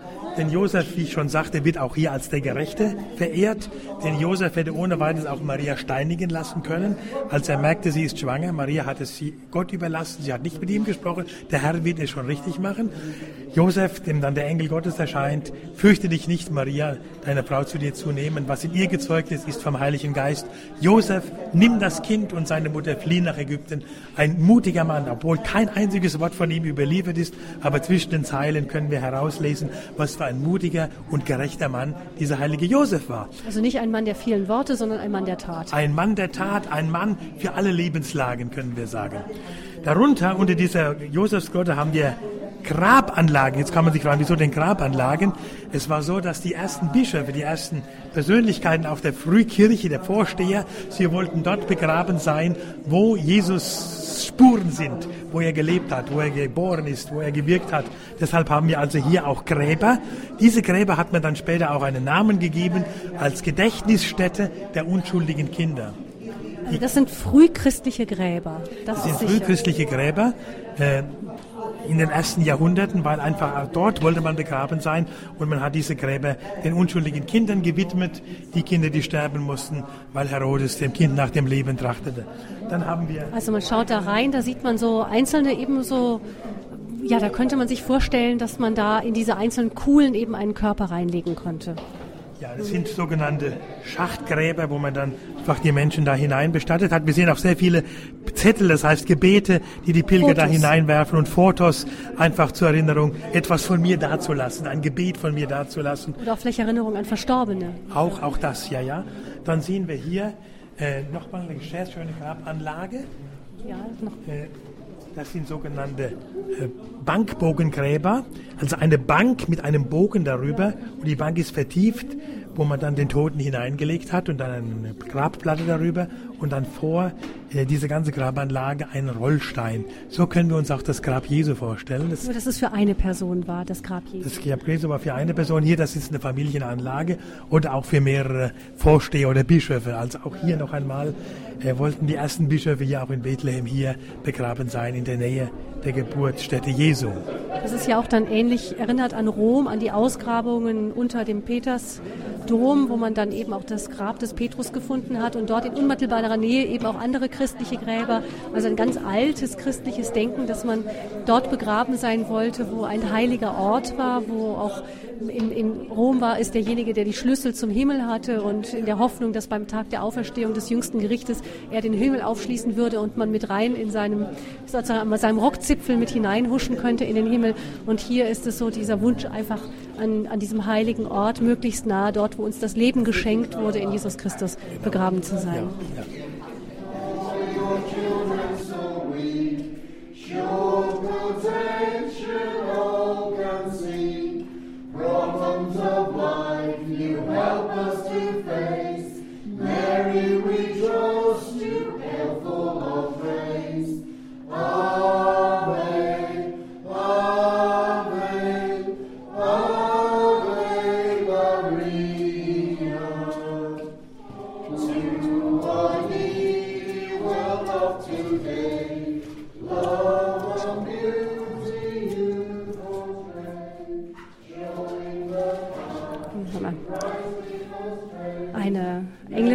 Englischsprachige Gruppe, die das Ave Maria singt. Das ist ja das Wunderschöne hier, diese Internationalität auch der Gruppen, die ganze Welt der Christenheit, die hierher kommt, auch der verschiedenen Kirchen. Man sagt ja, Rom ist die Weltkirche und hier ist die Welt der Kirchen, gell? der verschiedenen, die sich hier versammeln.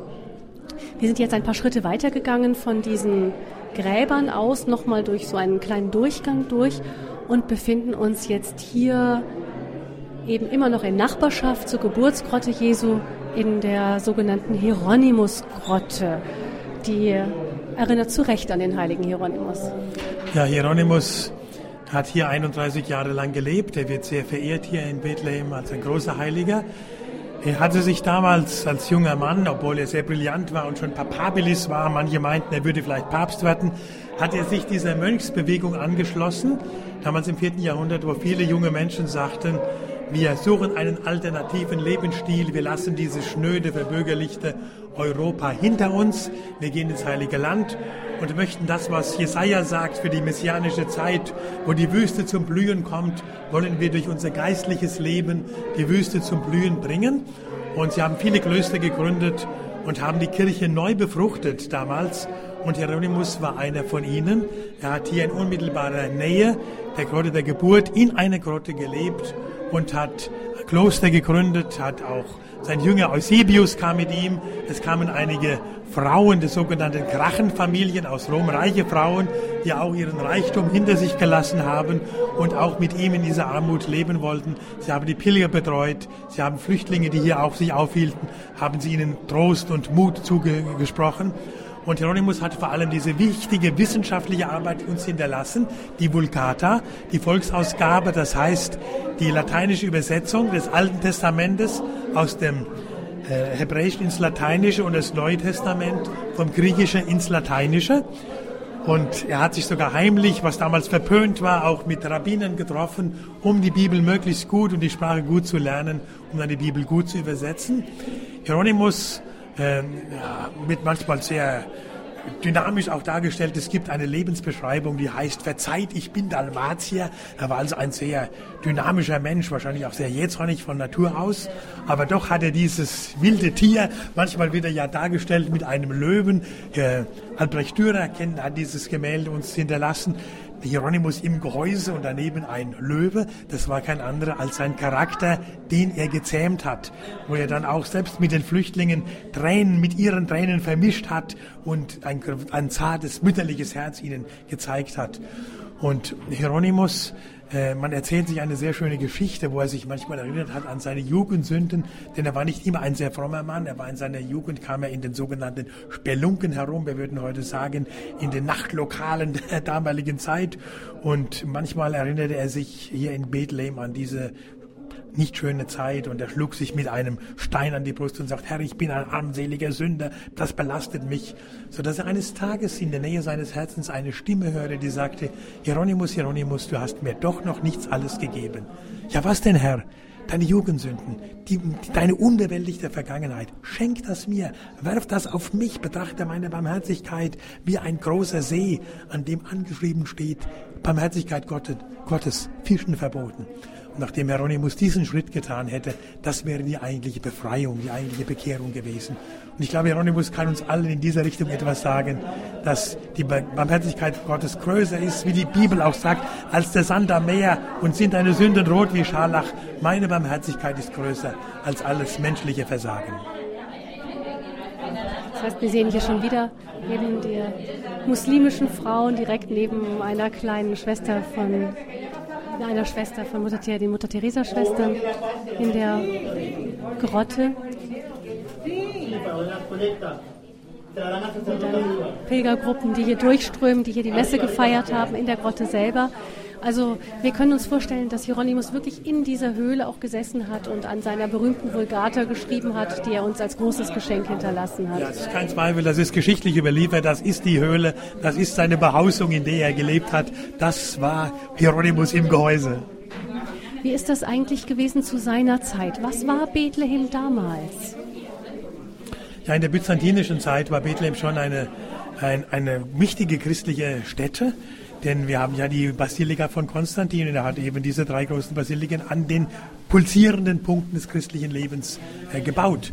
Also es war ein blühendes christliches Leben, das dann unterbrochen wurde durch den Perseransturm 614, obwohl die Kirche nicht zerstört wurde, aber dann so sehr gelitten hat durch den Araberansturm. Dann als die Muslime kamen, dann 638 wurde dann auch diese Kirche zerstört und wo dann die Christen dann auch dezimiert wurden. Viele wurden, mussten fliehen, viele wurden zwangsmuslimisiert.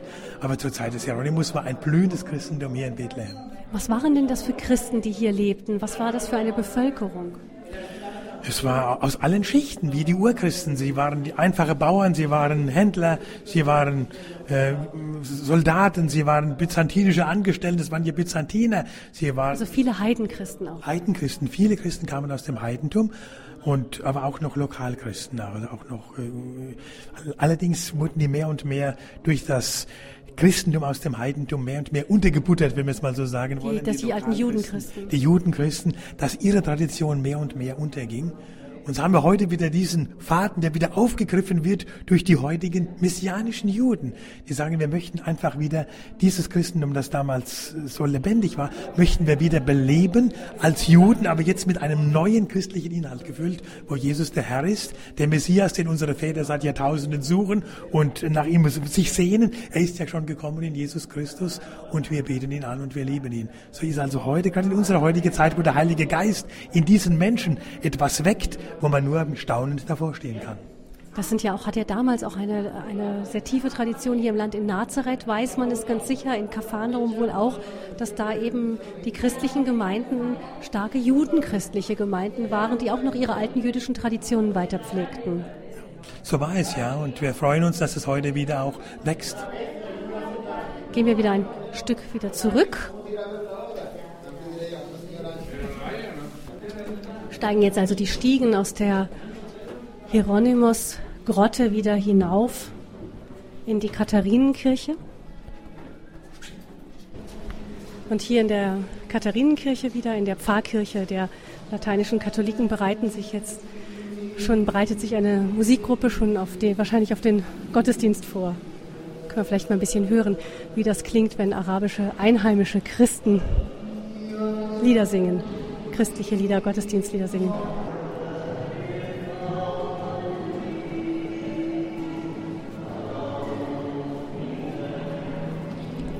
Wenn wir da einen jungen Franziskaner mit seiner jungen Gruppe singen, wie ist das Gemeindeleben hier in Bethlehem? Sind die Christen irgendwie, ist ihnen das bewusst, wir sind hier am Geburtsort Jesu oder vergisst man das dann mit der Zeit?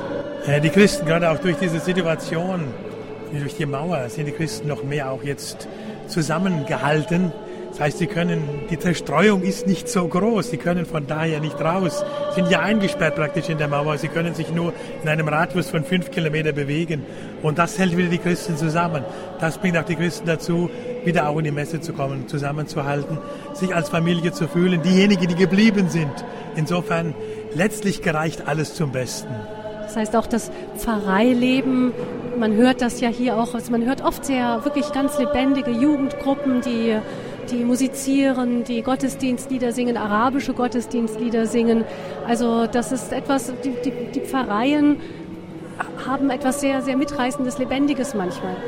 Ja, wir haben das gerade auch am letzten Pfingsten erlebt. Es war ein Pfingsten der Jugend gerade auch aus Bethlehem und Umgebung, aus Bejalla und aus anderen Orten die Menschen zusammenkamen zu einem, Franzis, zu einem äh, Salesianerkloster auf dem Berg äh, Kremisan und von dort in einer Prozession betend, singend, ja sogar eine äh, ein äh, Auto, eine Autoreparaturwerkstätte, der Basem, der diese Stätte hat, hat sein Oldie zur Verfügung gestellt, ein altes Auto, das er normalerweise, das schon 50 Jahre alt ist, das er nur verwendet für Hochzeiten, das er pflegt und hecke, hegt wie ein Hätschelkind. Und auf diesem Auto stand die Madonna, hat also das Auto der Madonna zur Verfügung gestellt, die war oben drauf gestanden, die Fatima-Statue.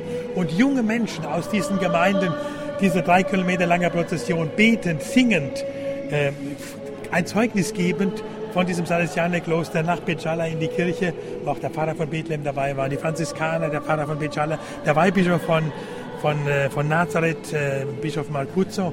Und dann hat Bischof Malcuzzo den Leuten eine feurige Rede gehalten, wo er sagt, ihr habt eine Aufgabe, ihr habt eine, eine, eine Botschaft, die ihr in eurem Herzen tragen müsst. Ihr seid die Nachkommen der ersten Christen. Ihr müsst dieses lebendige Feuer wachhalten. Ihr müsst diese Fackel weitergeben an die nächsten Generationen, an die Pilger, wenn sie herkommen. Und es ist ein Brand, der zu einem Flächenbrand werden kann. Mehr und mehr tut sich auch in dieser Richtung. Äh, der Heilige Geist wirkt in den Herzen der Menschen.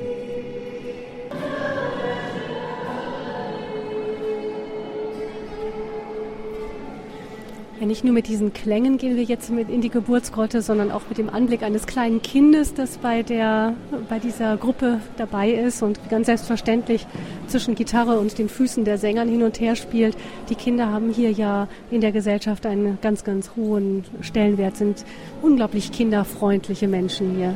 Ja, Kinder sind ein Reichtum hier in diesem Land. Man ist nicht asozial, wenn man drei, vier oder sechs Kinder hat, sondern man wird bedauert, wenn man keine Kinder hat. Und insofern ist es ein großer, großes Geschenk, gerade die Familie mit vielen Kindern. Das ist Reichtum des Himmels. Und jetzt kommen wir zu demjenigen, der in nochmal einzigartiger Weise der Reichtum des Himmels für uns geworden ist, zu dem Ort, wo er geboren wurde.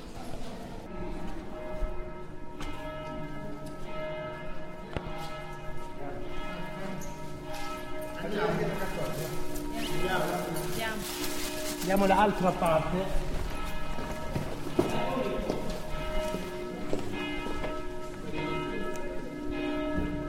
Geht es Stufen hinunter.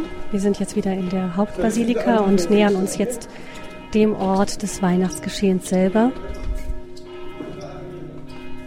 Die Stufen hinunter in die Grotte.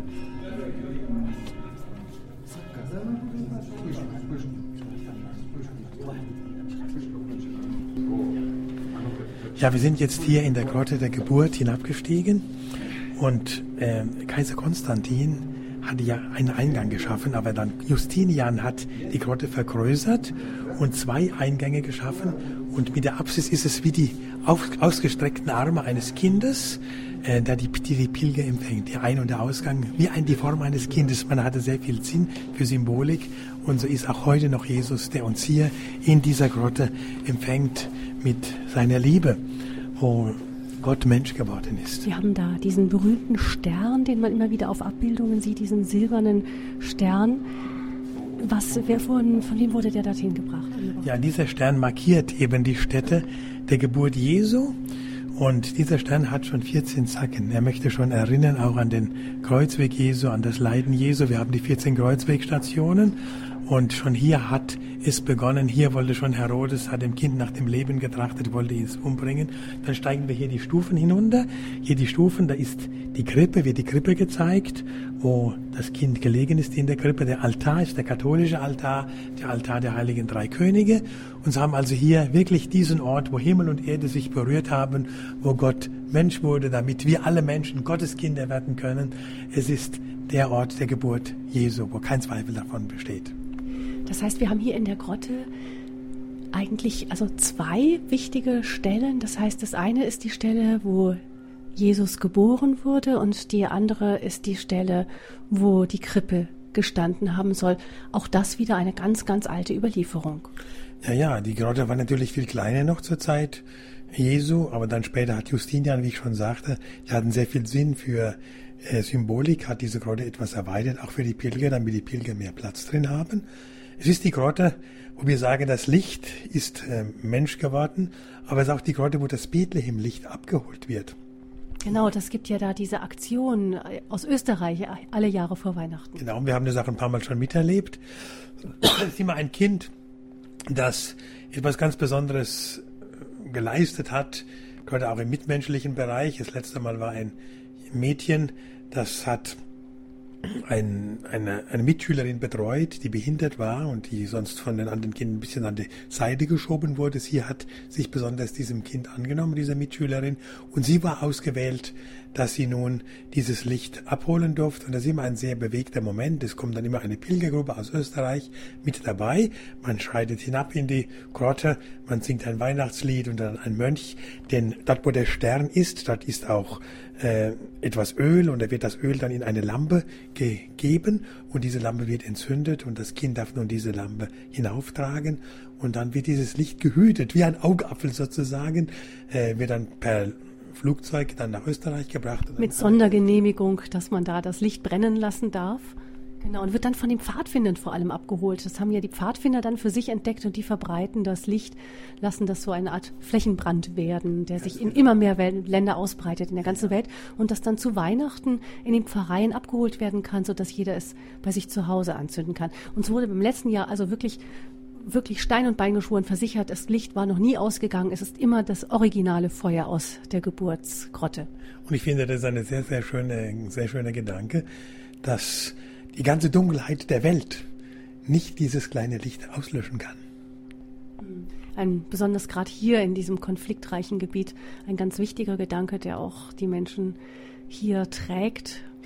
Ähm, kommen wir noch mal zu der Grotte selber. Also wir können uns vorstellen, hier unten hat dann Josef hat seine Braut hier runtergebracht. Sie hat das Kind hier geboren und dann es in, in die Krippe gelegt, wie die Heilige Schrift sagt. Und dann gibt es ja auch noch die anderen heiligen Orte drumherum, die Hirtenfelder zum Beispiel. Und man kann sich vorstellen, wie die dann hergeströmt sind, genauso wie dann die heiligen drei Könige später.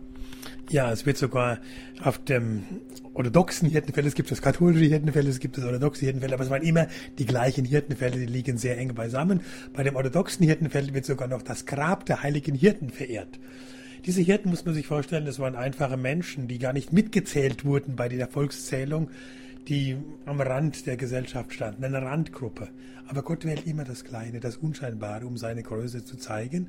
Sie hatten im Grunde das wenige, was sie besaßen, waren die paar Schafe. Und nun wird diesen Menschen, die einfachen Herzens waren, Menschen guten Willens, die nicht kompliziert waren, ihnen wird die Botschaft verkündet, den Menschen guten Willens, Frieden den Menschen auf Erden, den Menschen guten Willens.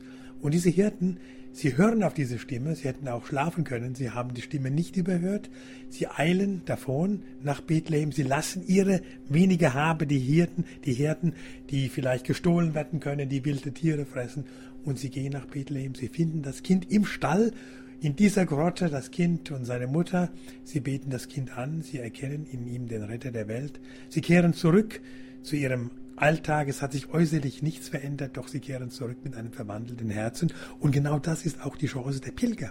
Wenn die Pilger an die heiligen Städten kommen, endlich mit den Hirten, sie lesen die Heilige Schrift, sie feiern Gottesdienst, es wird ihnen die frohe Botschaft verkündet, sie begegnen Jesus, sie begegnen dem Kind und seiner Mutter an den heiligen Städten und sie erfahren Jesus fast greifbar nahe in seinem Land und sie gehen als verendete Menschen wieder zurück in ihre Heimat.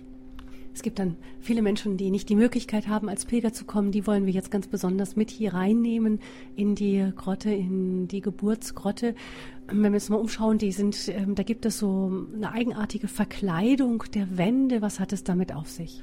Ja, es war mal ein Brand in dieser Ge Geburtsgrotte und deshalb hat man dann äh, im 17., 18. Jahrhundert hat man dann Asbestverkleidung äh, da angebracht, um damit diese Grotte bewahrt bleibt. Die dann aber auch äh, bemalt wurde. Das ist also jetzt nicht einfach so Asbest, sondern ja, ja, verziert. Sehr schön verziert und es stört überhaupt nicht. Und während oben über der, dieser eigentlichen äh, Aushöhlung, die an die Geburtsstelle erinnert, wo der Stern, auch dieser bekannte silberne Stern ist, da oben drüber ist dann eine Ikone, die auch nochmal das Geschehen, im, ja noch, das hattest du ja vorhin schon erwähnt, in der Spiritualität der Ostkirchen vergegenwärtigt. Ja, es ist dann nochmal, die Ikone sind die Grotte dargestellt, Maria und das Kind sind die heiligen drei Könige, die Weisen aus dem Morgenland, die kommen, sind die ersten aus dem Heidentum sozusagen. Auch wir sind mit ihnen, mit ihnen zur Grotte gegangen, denn wir alle kommen ja aus dem Heidentum, nicht aus dem Judentum. Und sie sind diejenigen, die auch auch alles zurückgelassen haben, dem inneren Stern ihres inneren Eingebung gefolgt sind vielleicht waren es Astrologen, wir wissen es nicht genau, sie waren Wissenschaftler der damaligen Zeit, vielleicht kannten sie auch die Schriften auch aus dem Alten Testament. Es gibt auch verschiedene Überlieferungen wie den, äh, den Codex Hammurabi, viele andere Überlieferungen, die auch etwas in dieser Richtung sprechen von der Schöpfung äh, der Welt und viele Hinweise auch auf diesen Retter der Welt. Vielleicht haben sie eine entfernte Ahnung gespürt und sind diesem Stern gefolgt. Wir hatten im Jahre 2000 äh, war die Sternwarte von Zürich, hat hier in Bethlehem äh, ein eine Show gegeben, wo sie auch dargestellt haben, dass tatsächlich ein Stern erschienen ist in dieser damaligen Zeit und dass es also äh, ohne weiteres denkbar wäre, dass Menschen, weise, sternkundige Menschen diesem Stern gefolgt sind und tatsächlich dann auch auf dieser Spur Jesus gefunden haben. Also auch wissenschaftlich äh, kann man das auch nachweisen. Dann zwischenzeitlich müssen Sie ihn ja mal Blick verloren haben. Sie sind dann ja auch zum König Herodes gegangen und haben dann dort eben von den jüdischen Schriftgelehrten erfahren, Bethlehem muss es sein. Warum? Ja, und da sehen wir auch wieder den Unterschied zwischen einem Herodes und den Hirten. Die Hirten, die ungebildet waren, die Analphabeten waren. Herodes war gebildet. Er rief sofort die Schriftgelehrten zusammen und sie wussten sofort, ja, aus den Schriften, die Prophetie von Micha, dem Bethlehem, in dir wird der Ritter geboren, aber sie machen sich nicht auf. Sie erschrecken, Herodes erschrickt, er sieht einen Nebenbuhler in diesem neugeborenen Kind. Er macht sich nicht auf den Weg, ganz in seiner Bosartigkeit, in seiner äh, Abartigkeit trachtet dem Kind nach dem Leben und wir wissen auch aus der Schrift von diesem Kindermorden und die Perser machen sich auf den Weg, diese, man nimmt an, die kamen aus Persien, diese Weißen, und sie finden das Kind und sie beten es an. Herodes in seinem Stolz, in seiner Überheblichkeit findet es nicht. Das kann uns auch sehr zu denken geben, auch für die Menschen unserer Zeit. Hier in der Geburtsgrotte von Bethlehem wird natürlich an, an Heiligabend dann eine Gruppe nach der anderen sich sozusagen die Türklinke in die Hand geben. Die verschiedenen, verschiedenen Kirchen werden hier durchgehen, ihre Messen feiern. Ähm, ich erinnere mich aus dem letzten Jahr, dass es besonders schön war, auf dem Hirtenfeld die Christnacht zu feiern, weil ähm, die Christmette zu feiern, weil wie dort da auf den, an den vielen verschiedenen Altären ganz viele Gruppen aus der ganzen Welt zusammen, also jede für sich gefeiert hat. Und wenn man ein paar Meter weiter ging, hörte man wieder neue Gesänge in einer anderen Sprache, eine charismatische asiatische, afrikanische Gruppe hier, eine eine europäische Gruppe dort, die Deutschen, die das Ganze so ein bisschen beschaulicher feiern und so weiter. Das war eine unglaublich dichte, dichte, ähm, frohe Atmosphäre. Man hätte fast meinen können, man hört die Engel Halleluja singen, da auf den, auf den Hirtenfeldern Gloria singen. Und dann aber am, am Weihnachtstag selber auch gibt es die Möglichkeit, dann eben Messe zu feiern, auch in dem, in dem Bereich der Krippe, der ja den Lateinern anvertraut ist, den Katholiken. Und ähm, da, kon, da sammelt sich das auf den engen Stufen, drängeln sich dann die Gruppen und feiern dann dort ihren Weihnachtsgottesdienst. Das können wir uns hier jetzt so vorstellen, wie sich diese enge kleine Ort dann füllt mit den Menschen, die hier einfach diesen, diesen Stein berühren wollen und sich das Geschehen hier am Ort des Geschehens selbst vor Augen führen wollen. Und dann gleichzeitig stehen wir hier als Pilger oder auch an Weihnachten oder auch jetzt im Geiste und wissen, haben an vieles gedacht, was in der Vergangenheit liegt, das, was das biblische Geschehen selber, dann die lange christliche Tradition, die das, den Ort des biblischen Geschehens bewahrt hat, geschmückt hat, verziert hat, geliebt hat ähm, und für uns erhalten hat. Und das Ganze hat für uns ja eine Botschaft. Und vielleicht können wir von dir, Karl-Heinz, du bist ja auch, auch Theologe, ein paar Gedanken einfach zum Abschluss hören, das Weihnachtsgeschehen für uns Menschen heute hier an diesem Ort, wo Jesus geboren wurde. Ja, wir stehen hier an diesem Ort der Geburtsgrotte des Geschehens von Bethlehem vor 2000 Jahren. Ja, in der Tat, vor 2000 Jahren haben sich hier an dieser Stelle Himmel und Erde berührt. Diese enge, rauchgeschwätzte Grotte, Grotte, diese armselige Grotte, sagt uns auch heute, dass Gott eine Schwäche für die Armut hat. Der Schöpfer des Himmels und der Erde zieht es vor, in einem Stall geboren zu werden. Diese kleine, bescheidene Grotte. Sie besitzt Weltdimensionen, weil dort der Herrscher des Alls das Licht dieser Welt erblickt hat. Ein hilfloses Kind wird die Tür zum Reich Gottes. In Bethlehem erreicht der Mensch, der begrenzte Mensch, den Unendlichen. Eine aus dem Fels geschlagene Grotte. Hier stehen wir. Unterschlupf der Tiere gegen Hitze und Regen. Er wird zum Zufluchtsort des Gottmenschen. Er kam in sein Eigentum, aber die Seinen nahmen ihn nicht auf. Bis heute. Und trotzdem erhält diese Erde eine neue Zusage. Friede den Menschen seine Gnade. Aber zeigt unsere Welt nicht heute ein ganz anderes Gesicht? Gespalten in Arme und Reiche. Die Bewohner der gleichen Nation teilen sich in Rechte und in Linke auf. Man geht vom kalten Krieg zum kalten Frieden über. Zwingt nicht noch immer der Stärkere dem Schwächeren seinen Willen auf? Wie viele Kinder sterben jeden Tag durch Gewalt? Auch hier im heiligen Land. Schwierigkeit und Angst begleiten im täglichen Menschen die, die Leute. Unzählige Kontrollen, ungefertigte Gefangennahmen, Militärgerichtsentscheide, Arbeitslosigkeit führen zum wirtschaftlichen Ruin. Und doch wiederholt dieser Stern von Bethlehem, Friede sei den Menschen seiner Gnade. Diese Worte sind ein Zeichen, nicht ein frommer Wunsch. Wer kann die Freude und den Frieden dessen verstehen, der zur gleichen Zeit liebt und leidet? Ja, Bethlehem ist die sichtbare Bestätigung Gottes, dass der Herr des Alls das Interesse an der Menschheit nicht verloren hat. Die Botschaft von Bethlehem heute sagt uns, dass Frieden gemäß der Schöpfungsordnung möglich ist. Wenn der Mensch die Würde des anderen achtet und nicht mit Füßen tritt, wenn er nicht selbst in Überheblichkeit den Platz des Schöpfers einnehmen will. Die Botschaft des Bethlehem ist eine Kampfansage gegen den eigenen Egoismus, gegen Resignation und Mittelmäßigkeit. Sie zeigt den Überheblichen, dass sie für den Frieden nicht möglich ist, weil sie selbst durch ihre Hybris den Zugang zum Vermittler des Friedens abgeschnitten haben. Die Grotte von Bethlehem bietet dem Menschen von heute die gleiche Chance wie einst den Hirten, die zwar anschließend zu ihrem gleichen Alltag zurückkehrten, doch als andere Menschen. Nun können wir uns fragen, diese Hirten waren hellwach. Machen wir schlapp und verschlafen wir die Begegnung mit Gott? Diese Hirten gingen dem Licht nach und wurden hellsichtig. Sind wir blind und sehen nur das Dunkel der Nacht? Diese Hirschen, diese Hirten, diese Hirten lauschten auf das Wort Gottes und begannen hellhörig zu sein. Sind wir taub, weil der Schmalz des Wohlstandes unsere Ohren verklebt hat? Diese Hirten waren flexibel und machten sich unverzüglich auf den Weg. Sind wir erlahmt und lassen uns nicht bewegen?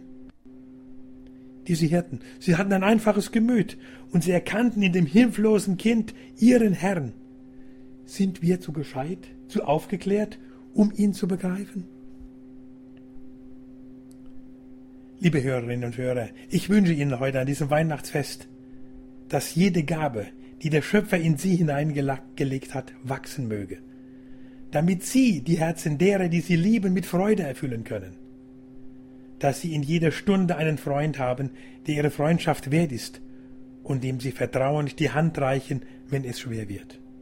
Ich wünsche Ihnen an diesem Weihnachtsfest, dass Sie in den dunklen Stunden des Lebens in jedem Menschenantlitz den Bruder und die Schwester erkennen, weil dann die Nacht zu Ende ist und das freudebringende Lächeln des menschgewordenen Gottes ihnen, Gottes Sohnes, in unserer Nähe bleibt. Ein Dankeschön von Herzen, Karl-Heinz Fleckenstein, für diese Führung durch die Geburtskirche in Bethlehem und für diese besinnlichen Worte hier vom Ort des Heilsgeschehens selbst. Vergelt's Gott, Karl-Heinz. Gerne geschehen und ich wünsche Ihnen allen eine gesegnete Weihnacht.